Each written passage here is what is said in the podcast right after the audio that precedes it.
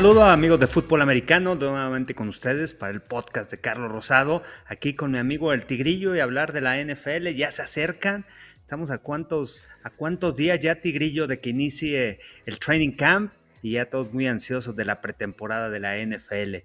Día de hoy hablaremos otra vez de los coordinadores ofensivos, de los mejores play callers, pero ¿cómo, cómo estás? Antes te saludo, ¿cómo andas Tigrillo? Bien, coach, ah, pues todos ansiosos, ¿no? Ya estamos todos ansiosos de que empiece algo de NFL. La NFL es muy inteligente y nos tiene todo el año hablando de la NFL. Y tenemos ya, como dice Training Camp, ¿no? Ya los novatos empiezan a presentarse por ahí del 18, 19 de julio, por ahí, después, unos cuantos días después, los veteranos en la mayoría de los, de los equipos, ¿no? Eh, se nos viene el Salón de la Fama, se nos viene el, campamento de entrenamiento y ya, listo, empieza la acción. Entonces, ya, ya, ya, ya es la, la antesala, estamos a menos de un mes ya para que empiece todo esto. Sí, ya poco, poco a poco. Pero ¿qué te parece también? Esta semana se estrenó la serie de Coreback. Eh, no sé si ya la viste, yo ya tuve la oportunidad de verla. La verdad me, eh, muy interesante lo que, lo que se vive ahí, eh, cosas que te identificas como coordinador, como coach de, de, un equipo de fútbol americano.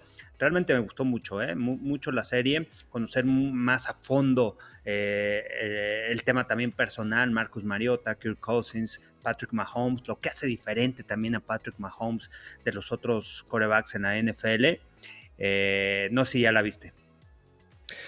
Sí, tuve, no, la he terminado, tuve oportunidad de ver un par de capítulos. Em, y sí, eh, el lado humano, ¿no? Es algo que hemos tratado, por ejemplo, de. Aquí voy a meter un poquito de comercial, pero es lo que hemos tratado de hacer en el precio del éxito, mostrar ese lado humano de los jugadores. No solamente son aquello que vemos cada domingo, ¿no? También son personas, también sufren, también eh, les duelen los golpes, también, claro, ¿no? el cómo afrontan esta parte, porque vamos a ser bien sinceros, coach, son los exponen a cosas eh, ultrahumanas, ¿no? O sea, desde lo físico hasta el estrés, la presión, eh, la agenda que tiene que cumplir dentro y fuera. Mahomes lo dice, Cousins lo dice, Mariota, que empieza una etapa familiar interesante, no quiero hacer spoiler, pero eh, todo el mundo lo dice, ¿no? Es, es, algo muy, muy complicado de afrontar como persona y si eres una superestrella, tienes la presión en tus hombros, todo esto, pues sí está, está muy intenso lo, lo, lo que viven estas personas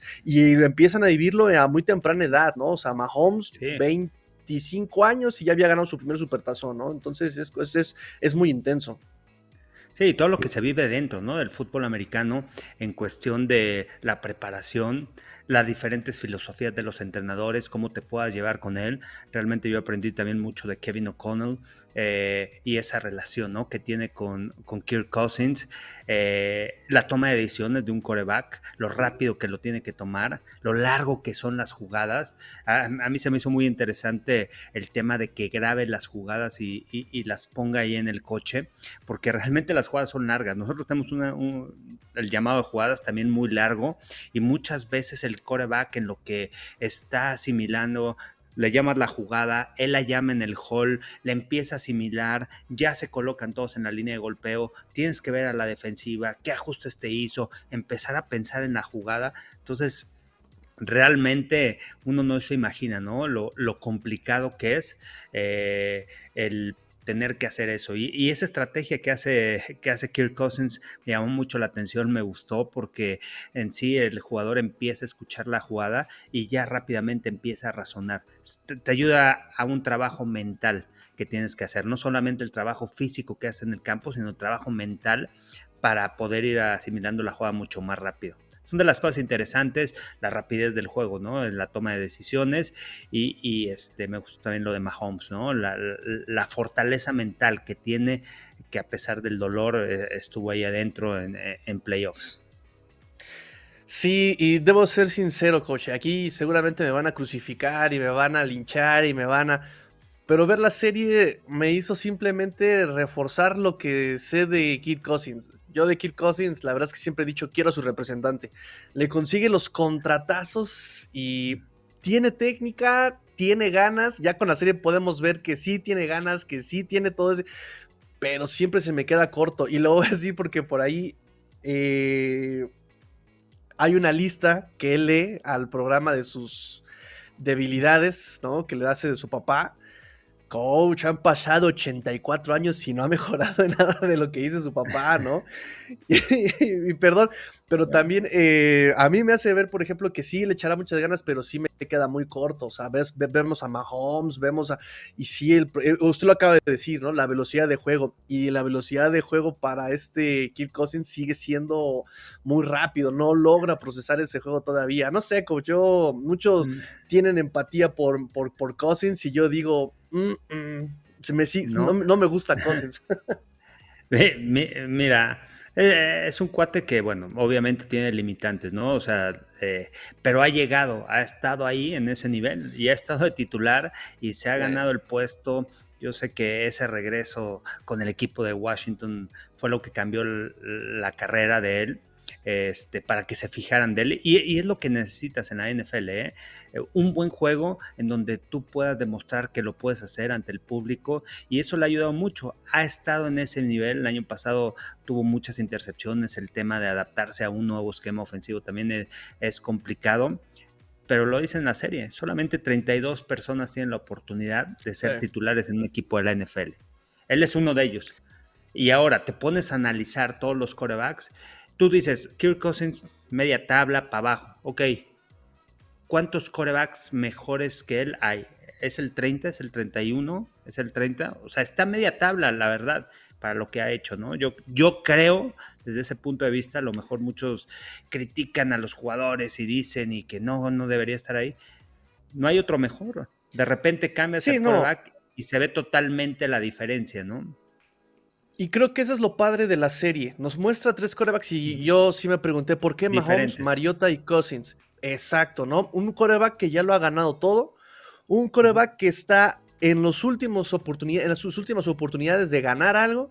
Y Mariota que, digo, no he terminado la serie, pero desde Tennessee lo vi ya muy derrotado, ¿no? Con Las Vegas como que regresaba un poco. Y el cómo terminó Atlanta eh, pues sí me hace sentir como que ya un poco derrotado el pobre Mariota, ¿no? El ganador del Heisman, eh, segunda selección global, si no mal recuerdo. Es decir, la gran diferencia entre las vidas de los que viven este, estos corebacks y las similitudes, además, entre estos corebacks. Es muy interesante, muy, muy interesante. Sí, y, realmente, pues. Eh, no era parejo, ¿no? Eh, esa comparación entre los tres, Mahomes es el mejor de la NFL, es elite. Aquí se demostró el por qué es elite de la NFL, qué es lo que le hace diferente a los demás esa, no, solamente es el talento, sino esa inteligencia del juego, el que pueda diseñar jugadas, el que, el que las haga de manera perfecta, el que entienda ser profesional. Mariota, un coreback que eh, hace muchos errores y, que nunca creció después de salir del colegial, de todo, de cómo lo ponían una primera ronda, fue escogido, o sea, no en el mismo draft, pero fue arriba, fue el coreback escogido arriba de los, tres, de los dos, ¿no? De Kirk Cousins y de, y de Patrick Mahomes eh, en el draft no salió igual en el mismo año, pero, pero, pero muy alto y las expectativas eran muy grandes. ¿Qué, ¿Qué pasó? ¿Por qué la NFL no la haces? Y así sucede, ¿no? Muchas veces los jugadores tienen el gran talento, tienen mucho talento, pero cuando llegas a otro nivel, realmente te falta algo y eso creo que es el trabajo, es la inteligencia, es la dedicación del juego. Eh, no sé, hay muchas cosas que te hacen ser diferente en, eh, el, a nivel pro. Sí, así que digo, nada es imposible. Ellos son ejemplo de que nada es imposible, pero que requiere, todo el mundo lo dice, el intro es muy claro, requiere sacrificios, requiere sacrificios y pues si es tu sueño, tu pasión, sea lo que sea, se puede alcanzar y estos, estos chavos son el ejemplo de que lo puedes hacer. Incluso eh, un, limitado Kirk Cousins, ahí está, ¿no? O sea, porque también eso hay que, hay que decirle de Cousins, es perseverante, está, él trata mismo de, terapearse, de levantarse, de tener la mentalidad, ¿no? Entonces sí, ahí está, ahí está, la mentalidad. Y, y, y hay dos cosas importantes para para el coach, ¿no? Cuando eres coach, cuando eres coordinador ofensivo, play caller, cuando eres head coach en algún equipo, hay dos cosas de los corebacks. Uno, eh, cuando tienes un coreback que no tiene tanto talento, que no es un top, cómo lo vas a proteger, cómo lo vas a hacer bueno. Es la labor también del entrenador proteger eso. Y la otra, cuando tienes un coreback elite, cuando tienes un coreback con un gran talento, ¿cómo le vas a ayudar explotar ese talento y que eh, en cada jugada haga cosas espectaculares? Entonces, eh, hay diferentes filosofías, pero también es importante cómo el coach pueda preparar y pueda sacarle lo mejor a un coreback.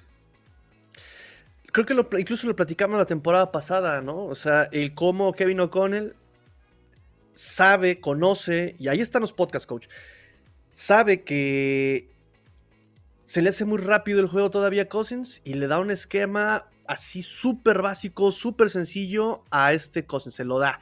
Eh, lo llena de talento, ya está, está, estaba Dalvin Cook, está JJ, y justamente cómo va protegiendo para que tenga éxito Cousins, y ahí está esta temporada de Minnesota. Y, otra de las cosas que también me, di cuenta en, la serie es que a Kirk Cousins le mandan la jugada. O sea, me refiero, muchas veces es mucho más fácil mandarle el número y el número ya está en la muñequera del coreback, el coreback ya nada la busca y él manda la jugada. Aquí el coach le manda la jugada, es un choro muy grande y a veces te manda dos jugadas en donde tienes opciones a cambiarlas y cómo tiene esa capacidad, ¿no? De escuchar y de poder repetir la jugada, de aprenderse la jugada este, y poderla mandar en el hall. Hubo incluso una ocasión en donde de repente no se acordó el guay que hacía y lo que, lo que haga el guay eh, corre y ahí anotaron, ¿no? Es el ala cerrada en este caso. Pero, pero no es nada fácil, ¿eh? Realmente como mandan las jugadas ahí en Minnesota, que, que le mandan al coreback todo, todo el chorote, él lo tiene que escuchar y después repetirlo en el hall, no es nada fácil. Creo que es algo que también necesitas un cierto eh, nivel de inteligencia para poder aprenderte, ¿no? Esas jugadas y, son de los detallitos que muchas veces ves y que si no estás en un campo de juego, de repente no te das cuenta de, lo complejo que es el fútbol americano y de, de ese tipo de detalles. Sobre todo la posición de coreback o sea, tienes que saber dónde, las trayectorias, dónde va a estar tu running back, dónde va a estar tu línea ofensiva, qué esquema de bloqueo, tienes que leer las defensivas. Es, muy complicado el mundo que se le viene encima. Tienes voces en el oído antes de que empiece la jugada. O sea, de verdad, eh, una película, digo, ya eh, hablando de esto, les recomiendo un domingo cualquiera con Jamie Foxx, Robert De Niro, eh, ¿cómo se llama esta chica? Cameron Díaz recomendado porque nos muestra un poco de eso, de eso que está usted hablando, pero además ver, complementarlo con esta serie de quarterback, toda la perspectiva. Así es. Y bueno, a mí me gustó mucho, ¿eh? mucho y, este, es de mis favoritos de Netflix, en series, en documentales deportivos. Pero bueno, vamos a entrarle ya de lleno a este tema de, del día de hoy hablar de otra vez de la ofensiva, hablar de los coordinadores, hablar de cuáles son nuestros eh, cinco mejores play callers en la NFL para esta temporada y, explicarle también a la gente, ¿no? Una cosa es el coordinador ofensivo, quien es el que pone las jugadas, este, muchas veces trae su esquema ofensivo, él las diseña, depende la filosofía, depende quién sea el head coach, depende qué es lo que quiere en el equipo, muchas veces el head coach es el mismo coordinador ofensivo, es el que trae ya su esquema, y, el coordinador solamente lo tiene que instalar. En algunas ocasiones el coordinador ofensivo es el que manda las jugadas en muchas de ellas y, esa es la diferencia, ¿no? El play caller y, el coordinador ofensivo. Hoy nos vamos a enfocar en quiénes son esos play callers que marcan la diferencia en la NFL y por qué. Perfecto, perfecto, perfecto. Eh, nos habíamos quedado pendiente en ese sentido, empezar con Mike McCarthy, Dallas, eh, llega, se, va Keller Moore, llega Schottenheimer, llega porque creo que ya estaba ahí como asistente el año pasado y lo, lo, van a poner como coordinador ofensivo, pero quien, vaya quien va a mandar las, las jugadas va a ser Mike McCarthy, coach. ¿Qué diferencias podemos esperar de Kellen Moore a pues realmente la ofensiva o la mentalidad ofensiva de Mike McCarthy. Bueno, eh, es diferente, ¿no? También por el tema de edades, por el tema de que Kellen Moore, eh, un chavo que, que era muchas veces más agresivo en llamar esas jugadas en los Cowboys, y ahora la responsabilidad va a recaer en Mike McCarthy, ¿no? En llamar las jugadas, y ahora sí, el puesto es que si los Cowboys no funcionan a la ofensiva, que si no son agresivos, eh, pues está supuesto, ahí está en la silla caliente, me parece Mike McCarthy con eso. Eh, porque el año pasado y los años anteriores, Kellen Moore era el encargado tanto de llamarlas, eh, tanto de, ser el coordinador ofensivo como de llamar las jugadas. Ahora la responsabilidad va a caer en Mike McCarthy y quiero ver qué tanto se ha desarrollado como entrenador. Un entrenador que, que estuvo en Green Bay, que tuvo Aaron Rodgers, pero que ya también tiene tiempo sin mandar jugadas y, mandar el juego. Son cosas diferentes, es muy complejo y vamos a ver qué tan agresivo es. Yo estoy este, eh, intrigado de que, cómo van a jugar, de qué es lo que van a hacer eh, y, también entender cuáles, fueron, cuáles han sido los mejores años de Dak Prescott. Pienso un coreback que, es sólido en la NFL, que ha demostrado buenas cosas, que el año pasado tuvo muchos pases interceptados, forzaba el balón, pero te tienes que regresar a lo básico. En, ese año de novato, en donde Dak Prescott tuvo una tremenda campaña, ¿qué es lo que lo hizo ser un buen coreback? Esas jugadas de play actions, cómo lo protegías con el ataque terrestre, esos pases cortos, y creo que Mike McCarthy tiene que regresar a esos años de Dak Prescott, a pesar de la experiencia, pero entendiendo cuál es el juego de, de, de, Dak Prescott. Creo que los bootlegs, los play action pueden ser cosas importantes, los RPOs, en donde Dak Prescott es bueno para la lectura. En, en, situaciones donde tiene que lanzar o correr el balón, esos RPOs. Entonces, creo que tienes que regresar a eso y no ser tan sólido, tan agresivo, dropbacks con Dak Prescott y tratar de lanzar dentro de la bolsa de protección, algo que lastimó mucho a, Dak Prescott. Creo en, cuestión de intercepciones, ¿no? No sé cuál sea tu perspectiva. Brian Schottenheimer va a llegar a organizar la ofensiva, pero al final la responsabilidad de mandar las jugadas va a ser de McCarthy. Definitivamente eso es lo que yo opino. Aquí lo hemos dicho varias veces, jugar básico no es jugar malo, no es, no es malo jugar básico. Eh, y sobre todo mm, la premisa que debe predominar, debería predominar, pero el sentido común es lo menos común y la NFL aplica igual, es justamente aprovechar las cualidades de tus, de tus jugadores, de tus piezas. Dak Prescott es un coreback que fue móvil, eh, que tiene piernas, que tiene instintos, que quiere la pelota. Aprovechalo justamente con jugadas de RPO, aprovechalo justamente con jugadas rápidas. No tienes verticalidad, tienes problemas en línea ofensiva, no lo expongas, entonces juega más rápido. Las RPO son adecuadas para este tipo de situaciones.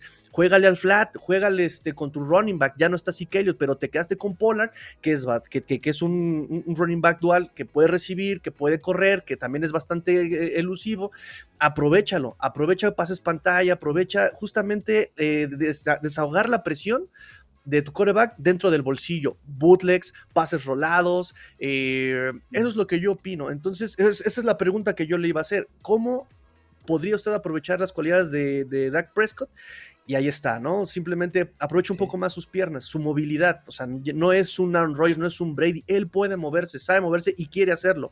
Entonces, creo que esa podría ser la diferencia entre un Kellen Moore que era más de bolsillo y atacar eh, muy largo, atacar, este, lo, lo platicamos la, semana pasada de Mills, Dagger, a ser un poquito más eh, conservador, si usted quiere, un poquito más conservador o un poco menos agresivo, más bien, ¿no? Y, utilizar a Dak Prescott de, este, en Red Zone en zona roja dentro de la 25, que eso fue parte del éxito también que tuvo Dak Prescott este, en las primeras temporadas. Las primeras dos temporadas, seis anotaciones por la vía terrestre, cada una de ellas, su jugador que lo utilizaban como un arma también a, la ofensiva dentro de la yarda 25, que es una zona muy importante, es una zona en donde muchas veces no estás constantemente y tienes que aprovechar cada vez que estés ahí, si quieres ganar los partidos, tienes que sacar anotación de seis. Sé que los puntos son importantes, no quiero decir que siempre te la tengas que jugar, pero es muy importante ser creativo y no desaprovechar las oportunidades que cuando estás dentro de la yarda 25 en zona roja y creo que Dak Prescott se convierte en un arma, puede ser un arma también corriendo el balón con esas jugadas de, de opción y creo que lo tienen que utilizar más. Perfecto. El siguiente play caller coach que tiene usted en mente. Bueno, esos no son mis top 5. Yo tengo otros top 5 de play callers, pero íbamos a hablar del tema de McCarthy, del cambio que hay eh, eh, eh, en, los Cowboys. Otro cambio importante va a ser en, Nueva York. Robert Salah es un coach dedicado a la defensiva, enfocado a la defensiva, que incluso se mete mucho con ellos este, y delega toda la ofensiva, ¿no?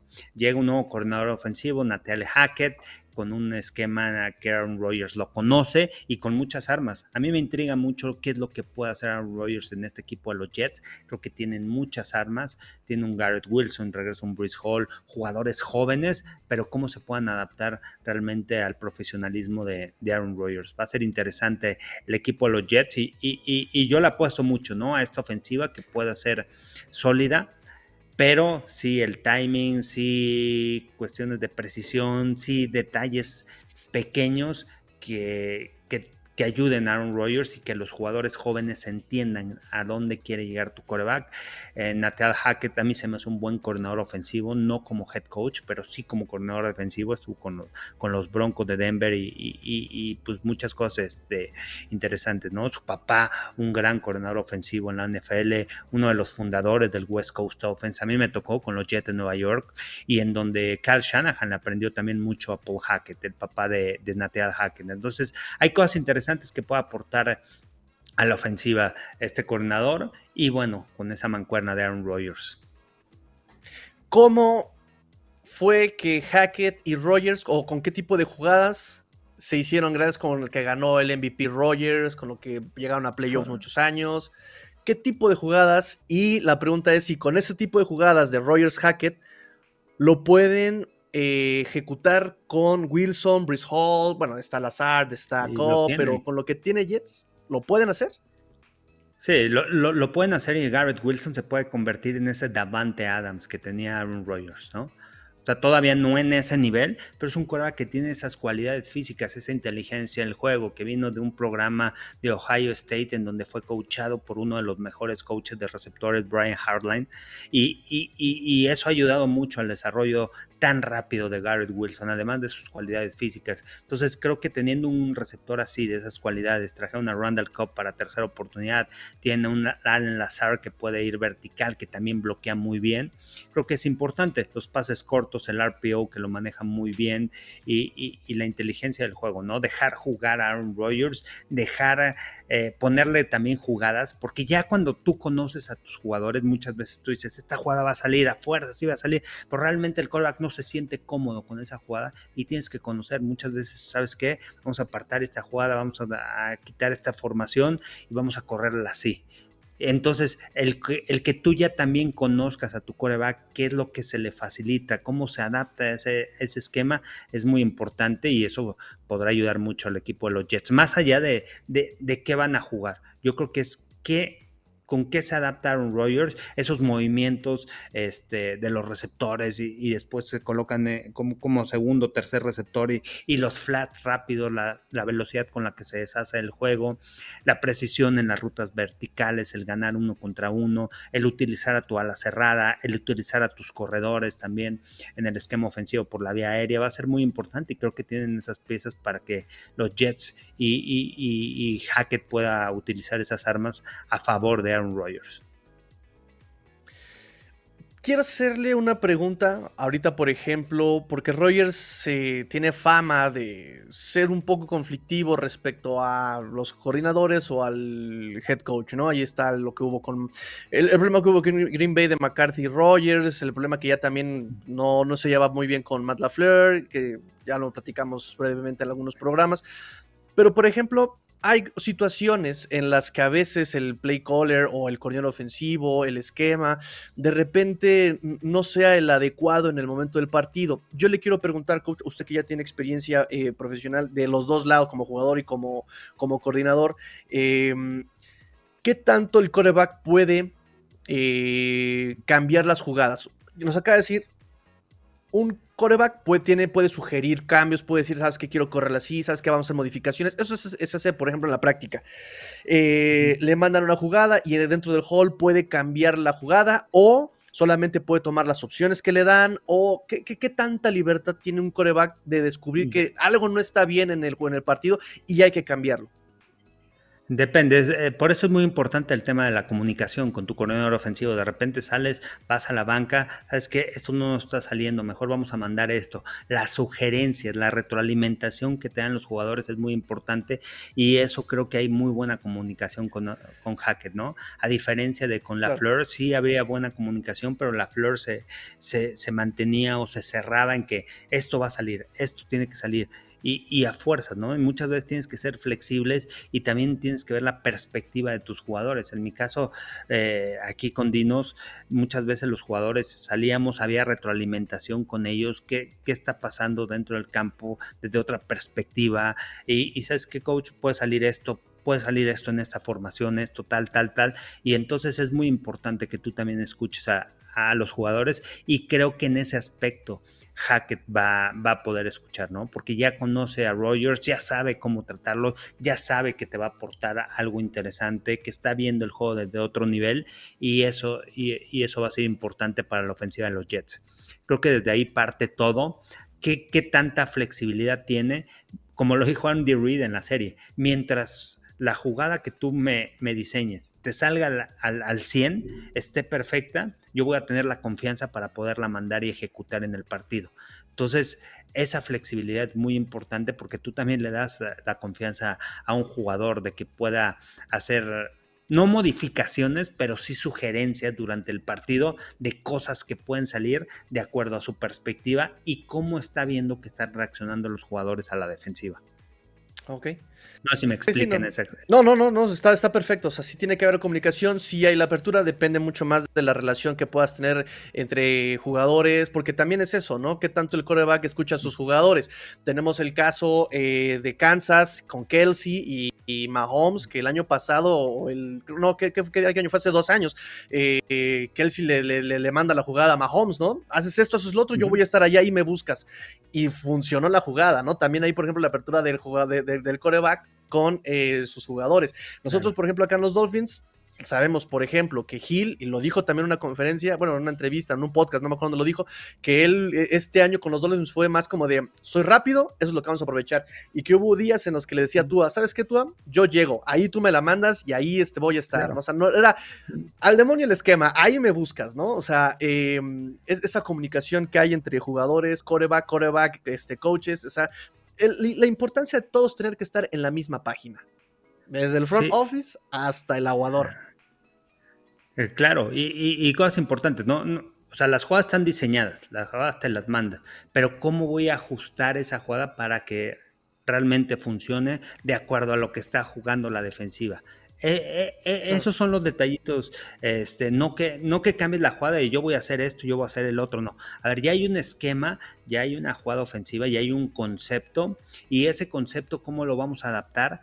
de acuerdo a cómo nos está jugando la defensiva para que las cosas funcionen. Y lo que tú ves, yo lo tengo que ver. Al final, como, como receptor, eh, en, caso de los receptores, tienen que ver lo que ve el coreback, no tienen que ver lo que ve el... No, no el coreback se tiene que adaptar a lo que ve el receptor, sino el, el receptor se tiene que adaptar a lo que ve el coreback.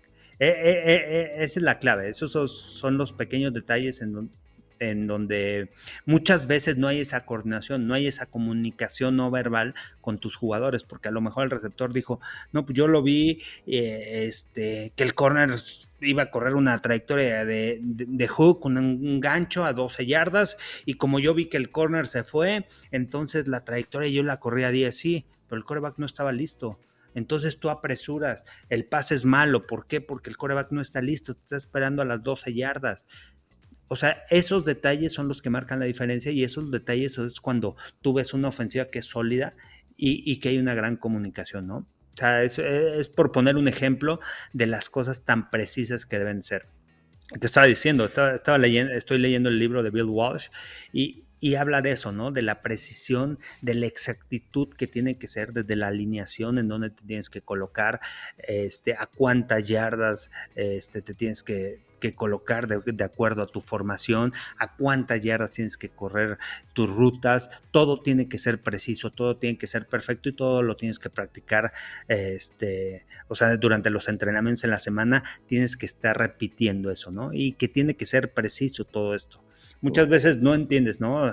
no, sí, vamos a correr, ahí se abre la ventana, no, no, no todo tiene un porqué, una razón y, debe ser preciso. Y cuando hay eso, cuando logras generar eso a la ofensiva, marca la diferencia muchas veces este, para poder mover el balón. Y eso es súper importante saberlo, coach, para justamente no ser tan injustos a veces con los jugadores, ¿no? A veces un error en una jugada no siempre es por talento, sino justamente por un tema de, lectura y de comunicación.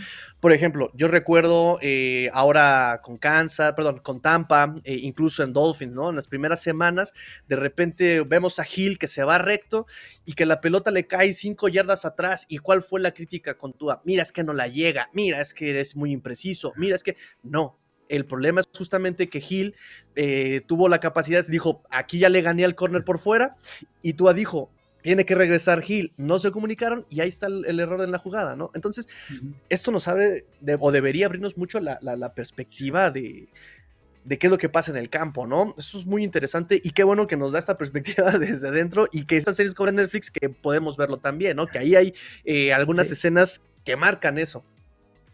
Sí, sí, hay, hay, una jugada que creo que le interceptan a Mariota, en donde el receptor se mueve y Mariota lo estaba esperando a que se sentara en esa zona, ¿no?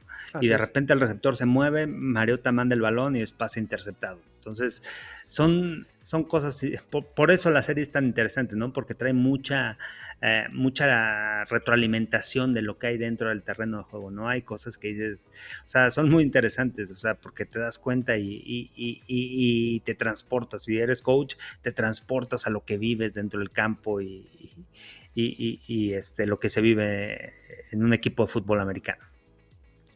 Oye, pero, pero hablando de coordinador ofensivo, el coordinador ofensivo, una cosa, muchas veces no siempre es el que manda las jugadas. Aquí lo importante es el play caller, cómo va mandando las jugadas, cómo va trabajando a la defensiva, porque tú tienes que tener una estrategia, cómo los vas a atacar, este, tienes que ir adelante ya pensar qué jugadas vas a ir mandando en cada serie, cómo vas, cómo, cómo o sea, ya tienes un plan de juego ya tienes más, ya tienes las jugadas que vas a mandar en primera, en segunda oportunidad, las que vas a mandar en, situaciones en fútbol en tercera oportunidad, que son situaciones claves del juego, tercer y corto, tercer y medio, tercer y largo, ya tienes tu, tu, playlist, cómo las vas a, organizar, cómo está ajustando la defensiva y cómo vas a ir trabajando, cómo vas a ir tratando de disfrazar todas tus, tus jugadas y, qué es lo que va a funcionar. Esas situaciones importantes en zona roja, tener este un, playlist de, tus dos minutos, de tus cuatro minutos cuando vas ganando el partido y cómo vas a cerrar el juego. Entonces, todo eso viene en el plan de juego, que incluso por aquí tengo uno que usamos en los dinos, ahorita se los enseño, el que yo uso. Y este, y, cómo vas a ir trabajando a la defensiva y cómo vas a ir mandando las jugadas, porque no nada más mandas este, mandas el otro más, sino tienes que tener eh, una estrategia para poder atacar al rival y, y eso es el arte, ¿no? del play caller, del, que manda las jugadas. Lo hemos dicho, el fútbol no se inventa, el fútbol se ajusta. Mira. Y eso, eso, eso lo queremos ver, eso sí lo queremos ver. Mira, no sé si aquí lo alcancen a ver. Es el, no, se ve tan bien, pero bueno, es este plan de juego.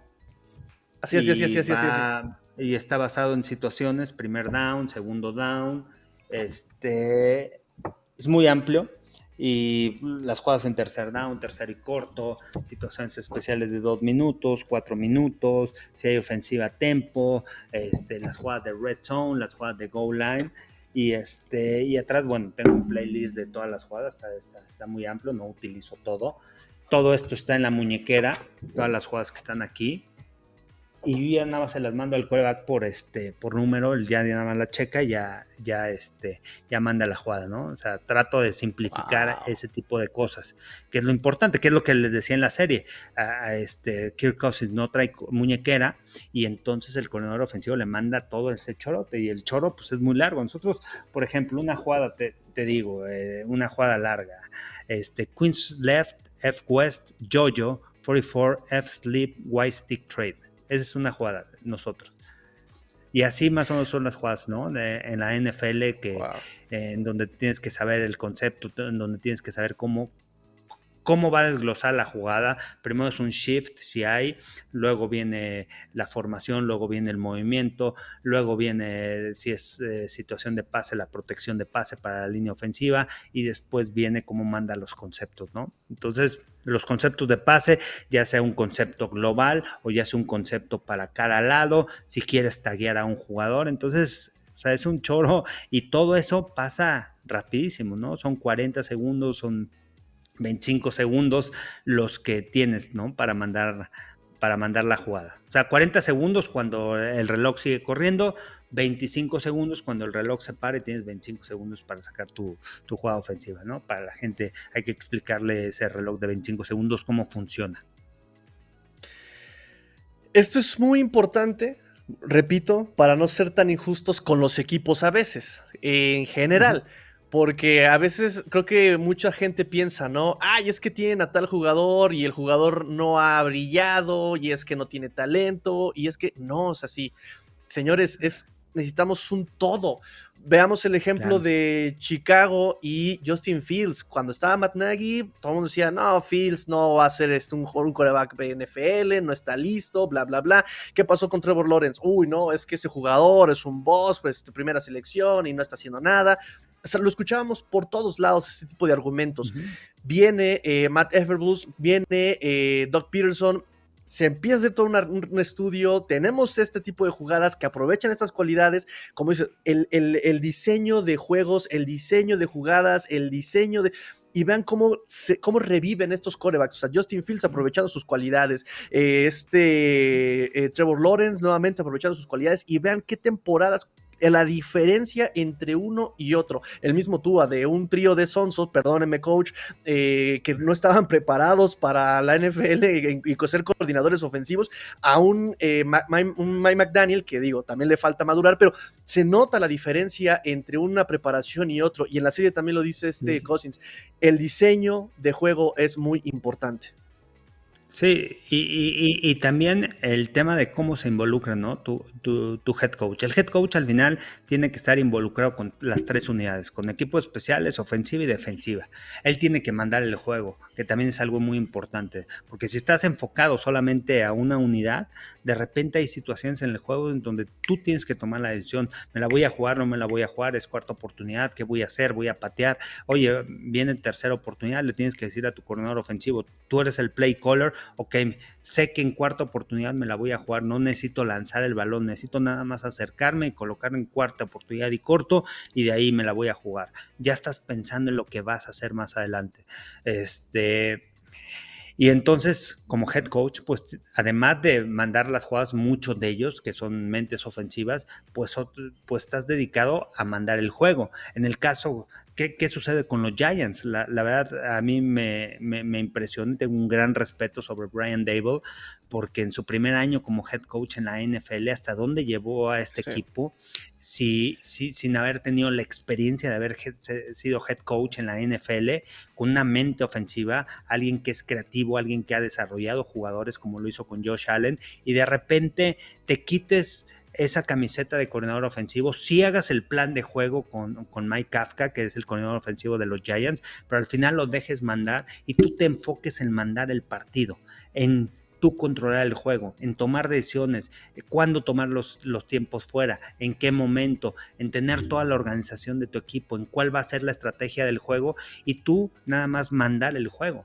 A pesar de que tú tienes esas cualidades de poder ser el mismo play caller del equipo, él lo delega, lo delega a su coordinador ofensivo. Hay otros que no, que no lo hacen, como Cal Shanahan. Cal Shanahan dice, yo, te, yo quiero tener el control. Es una persona que quiere tener el control y que confía mucho en su esquema ofensivo.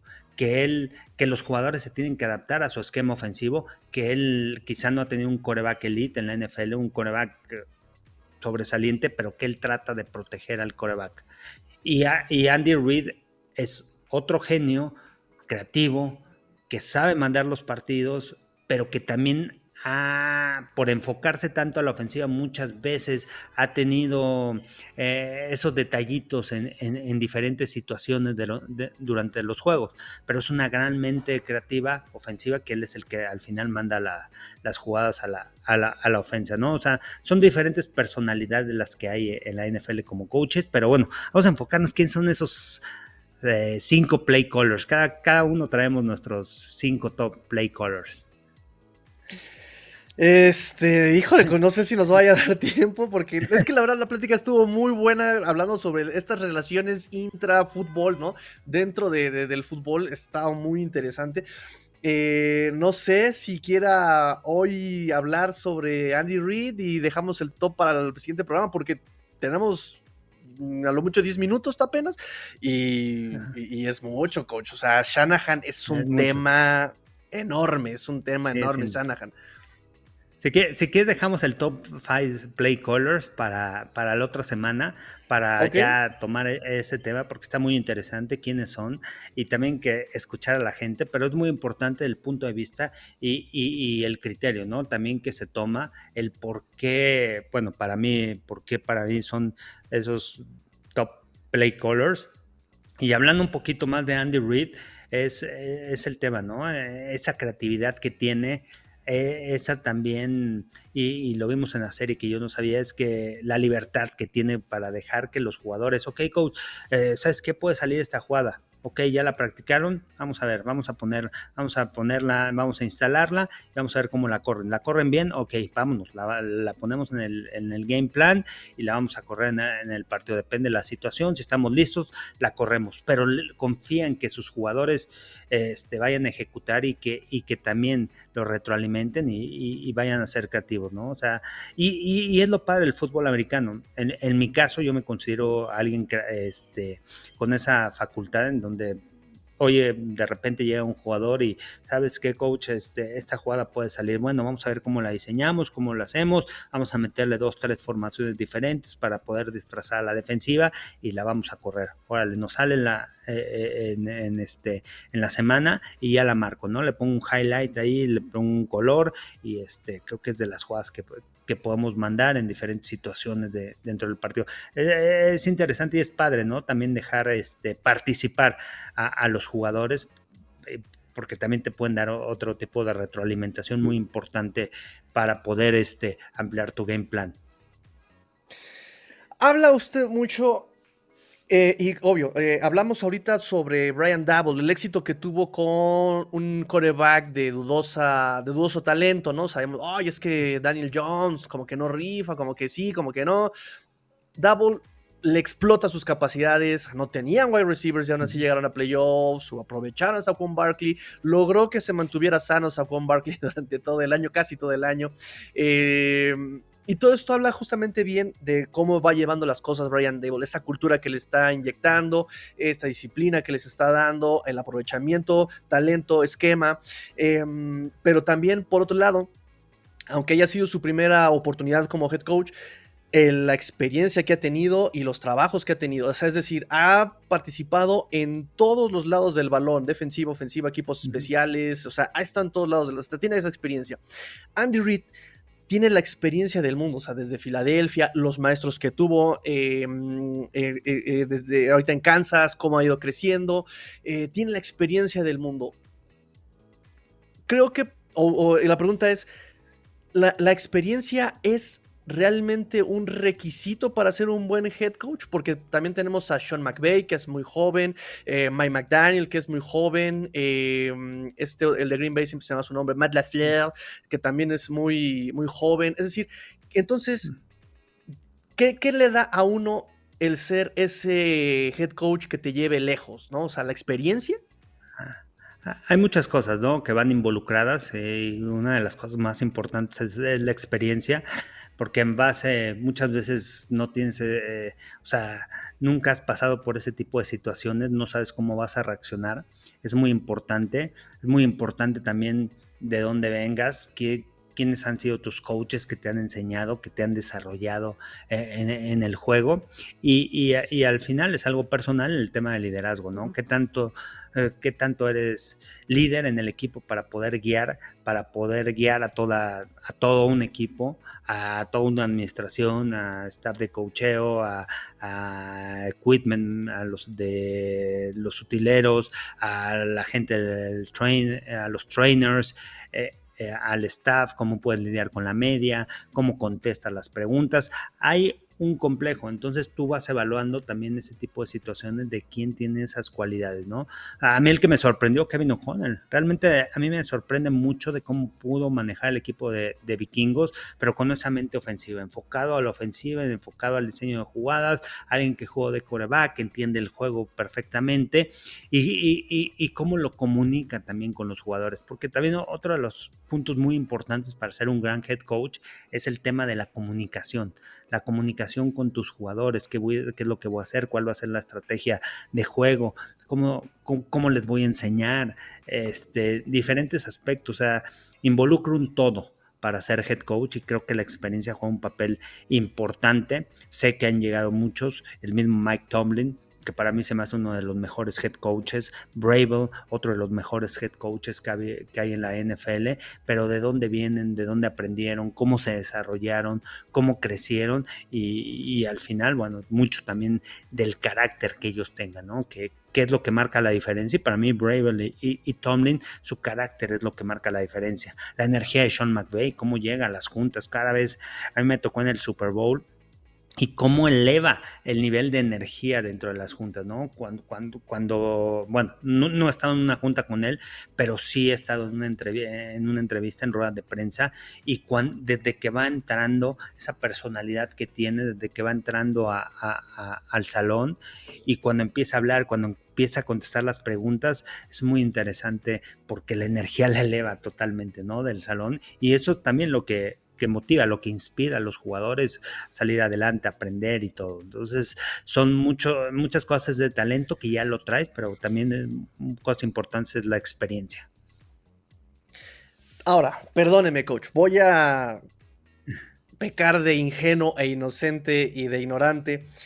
Pero, por ejemplo, me hablan muchas cosas y creo que la, intención de este tipo de programas, ahorita nos alejamos un poco sobre ranking, stop, nos alejamos un poco de esto, estamos hablando más sobre esta sangre eh, del, fútbol, que es la relación entre personas.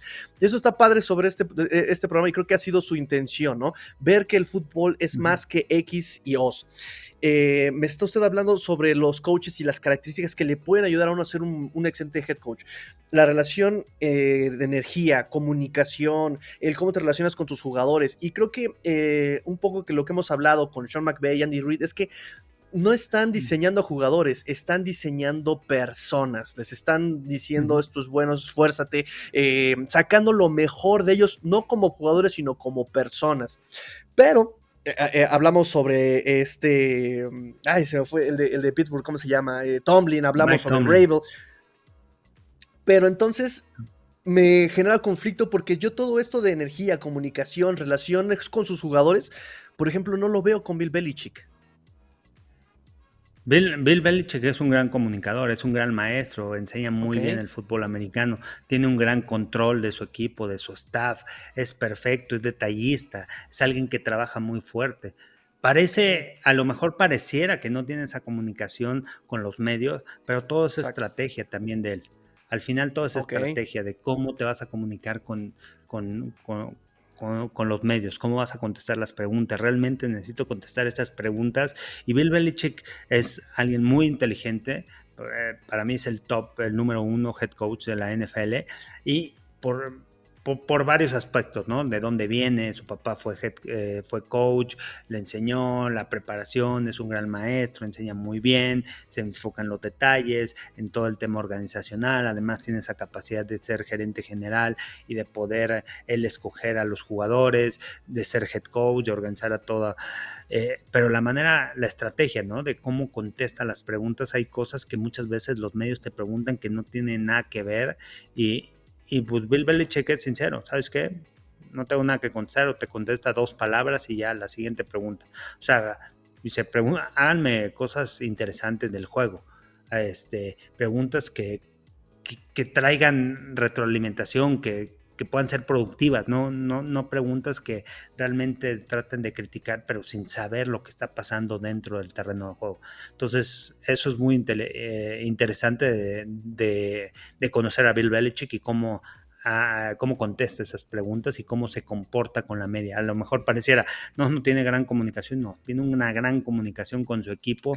Este, me ha tocado verlo también en varios videos, en cosas en donde se enfoca en los pequeños detalles. Y un pequeño detalle es, a ver, ¿cómo voy a celebrar? Al final de la jugada, si no celebro, no, no es que celebres si te burles del rival, sino es esa comunicación que tú le estás dando al rival. ¿Sabes qué? El equipo está unido, todos están festejando, todos están unidos. Este, me acuerdo muy bien Bill Belichick, no sé si en Hard Knocks o no sé, en algún video de su vida o, algo lo vi, que, donde estaba explicando esos detalles, ¿no? Vean cómo acabando la jugada, los otros 10 jugadores se fueron, festejaron con el jugador, le, le dijeron buen trabajo. ¿Saben qué es eso? Es comunicación para el otro equipo. ¿Por qué? Porque nuestro equipo está unido porque nuestro equipo y todos estamos trabajando unidos. No, no solamente un jugador es el estrella, pero es la comunicación que tú le das al otro equipo. Esos son los detalles que los head coaches, que los entrenadores se tienen que fijar, que son más allá de las X y. Este, si tú vas caminando en el terreno de juego, ¿qué significa que vayas caminando en el terreno de juego? Que estás cansado y que no tienes fortaleza mental. En cambio, aunque estés aunque estés adolorido, aunque estés cansado, si tú vas trotando, tú le das esa, eh, esa eh, información al equipo contrario de que tú estás sano, de que estás listo, de que estás preparado, de que, de que tienes esa fortaleza, de que tienes esa condición. Pero en cambio, si tú vas caminando después de una jugada, este jugador ya se cansó, vamos a atacarlo luego, luego. Es, e, esos son los puntos finos del fútbol americano. incluso los mismos coaches lo ven. ¿Sabes qué? Este cuarto está caminando, vamos a atacarlo. Es el momento de atacarlo ahorita. ¿Por qué? Porque ya está cansado, porque ya no puede, porque a lo mejor tiene una lesión, vamos, vamos sobre él. Y, ahí es, es, lo que marca la diferencia. Todo ese tipo de aspectos tú tienes que ver como entrenador y le tienes que dar esa retroalimentación a tu equipo y Bill Belichick lo hace muy bien. Detalles. Ok, ok, ok, sí, porque eso es lo que uno ve desde, desde acá, desde este lado, ¿no? Desde los partidos, vemos ese, ese, video que se hizo viral de Bill Belichick eh, ignorando a unos niños en Detroit, ¿no? Que le quieren dar la mano y se le dio como de no me moleste, ¿no? Pero me, me es... estás enfocado en, lo tuyo. Y estás enfocado, ¿no? Estás enfocado en esto, qué voy a mandar, qué voy a hacer, cómo voy a hacer la situación, tal juego. Tienes que, que ser también, tener esa parte humana, pero creo que que también tienen que respetar, ¿no? O sea, la labor de, un entrenador. Sí, sí, no, y creo que todo lo que me acaba de decir me hace sentido porque, por ejemplo, eso lo vivimos con Brian Flores, nada más que Brian Flores, este, muchos detalles se le fueron. Él sí no fue tan cuidadoso con algunos detalles, pero sí era mucho de juego mental, mucho juego con la prensa, mucho juego como de ¿para qué quieren que les responda si de todas maneras van a inventar lo que ustedes quieran? O sea, pues a lo mejor no les respondo nada. O sea, sí, sí, sí, sí, pero me hace mucho sentido todo lo que me acaba de decir. Coach, pues creo que podemos dejarlo por hoy. Em, el, ahora sí, los eh, play callers lo vemos la próxima semana. Em, pero el día de hoy estuvo muy interesante justamente ver esta parte que no vemos los domingos, ¿no? Y que ahorita Netflix nos abre un poco la puerta y que también usted desde hace un par de semanas, un, poco más incluso, nos ha abierto esta ventana sobre el otro lado del fútbol, más allá de X y O's, son justamente tratar con personas, mejorar como personas y mejorar como uno mismo en, este deporte y por eso amamos tanto este deporte, porque va más allá del esfuerzo físico, va más allá de eso, va a la mm, resistencia mental, a la resiliencia, a los valores que uno tiene, la fortaleza mental y el cómo se va formando el carácter, ¿no? Entonces ha sido muy interesante este programa por, esta, por, este... por ver este sentido del fútbol. Sí, sí, sí, sí, sí, y es darle eso, ¿no? A la gente esa perspectiva, se, eh, eso que hay adentro de, cualquier organización. Y hablando de eso, ¿no? De la fortaleza mental, resiliencia durante la serie, igual cuando se lesiona Patrick Mahomes y dice, no, estoy bien, no, nada más es un esguince de tobillo, no, déjenme, y, y se enoja, ¿no? Y, eso sucede, o sea, lo vives como jugador cuando eres competitivo, no quieres salir del terreno de juego, muchas veces dices, puta, me duele, pero puedo seguir jugando, no quieres salir ni una jugada, este, y, eso es lo que marca, ¿no? La diferencia de los grandes jugadores, esa fortaleza mental, al final lo fueron, le sacaron rayos X, estaba negativo, no, no tenía, no, no estaba roto el tobillo nada, pero pues al final tienes que jugar con, con dolor. Y, lo hizo y, este, y como sea, pues al final es doloroso. La gente que se ha lastimado el tobillo, que ha tenido esguinces de segundo, de tercer grado, son muy dolorosos, no puedes mover la pierna y realmente te, te transporta, ¿no? La, la serie a eso, a qué es lo que está pasando dentro, qué es lo que vive el jugador y sobre qué pasa y sobre qué tiene que, que responder, ¿no? O sea, y, eso es lo que hace un gran líder, ¿no? ¿Sabes qué? Estoy, estoy lesionado, ya no puedo, pero sí, me duele, pero no, no estoy lesionado para sacarme del juego. Y es un juego importante que el equipo me necesita, que necesitamos ganar, es playoffs y tengo que arriesgar todo el físico. Entonces, es, es interesante, es parte importante también ahí que, que se puede aprender y que la gente puede ver de lo que ve un jugador del NFL. Claro, claro, claro. Y fútbol americano, ¿no? No más de NFL, ¿eh? de cualquier, en cualquier liga. Que eso es lo bonito, eso es lo bonito del fútbol, o sea, pues se puede ejercer el fútbol desde piwis hasta NFL, ¿no? Pasando por colegial, juveniles, o sea, es, mi, mi coach a mí me lo decía en la prepa, eh, el fútbol es el deporte que más se parece a la vida, ¿no? Desde cómo saludas al capitán y al contrario rival y cómo le das la mano, las techas y aquí estoy, dile que aquí estás, ¿no? Eh, de cómo enfrentas al defensivo, ¿no? Eh, como los problemas, si dejas que el, que, que el jugador con el balón te atropelle, te va a doler, pero si tú lo atacas, igual te va a doler, pero te va a doler mucho menos. Tienes que afrontar así los problemas, al toro por los cuernos, enfréntalo, ¿no? Es, un, es un mundo muy hermoso el de la NFL y el del fútbol en general, ¿no? Coach, muchísimas gracias, me encantan estas pláticas, podría quedarme aquí otros tres horas, pero pero eh, la gente por métodos de comodidad seguramente ya terminó de entrenar, ya terminó este, del tráfico de escucharnos, entonces pero invitarlos a que participen, cuéntenos de qué quieren que hablemos. Bueno, el coach aquí es el que comparte la experiencia y el conocimiento. Cuéntenos qué quiere que hable el coach, este, temas, sugerencias, quejas, cómo podemos mejorar este programa. Estamos abiertos a escucharlos siempre, siempre, siempre. Siempre estamos a puertas abiertas, como el coach seguramente es coach de puerta abierta. Aquí vamos a seguirlos escuchando a ustedes. Comenten, denle like, activen campanita para que les avisen cuando están publicando el programa y ayúdenos a crecer el programa. Suscríbanse, compartan, compartan este link a gente que le gusta también el fútbol y a quien apenas esté interesado en jugar y a quien no también compartan, enseñen lo bonito que es el fútbol americano. Así es, y bueno, nos vemos la próxima semana para hablar de esos top 5 play colors.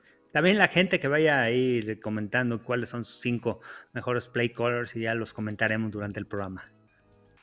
Perfecto, nada más redes sociales, coach. Arroba Carlos Rosado V en TikTok, Twitter, Instagram, Threads este, Carlos Rosado 15 en Facebook y Carlos Rosado Sports en YouTube y también ahí en las plataformas para escuchar este, este podcast. A ti, Tigrillo. Me pueden encontrar en Twitter como arroba master-tigrillo y en YouTube como Let's Go Dolphins. Muchas gracias, coach. Gracias, nos vemos la próxima semana.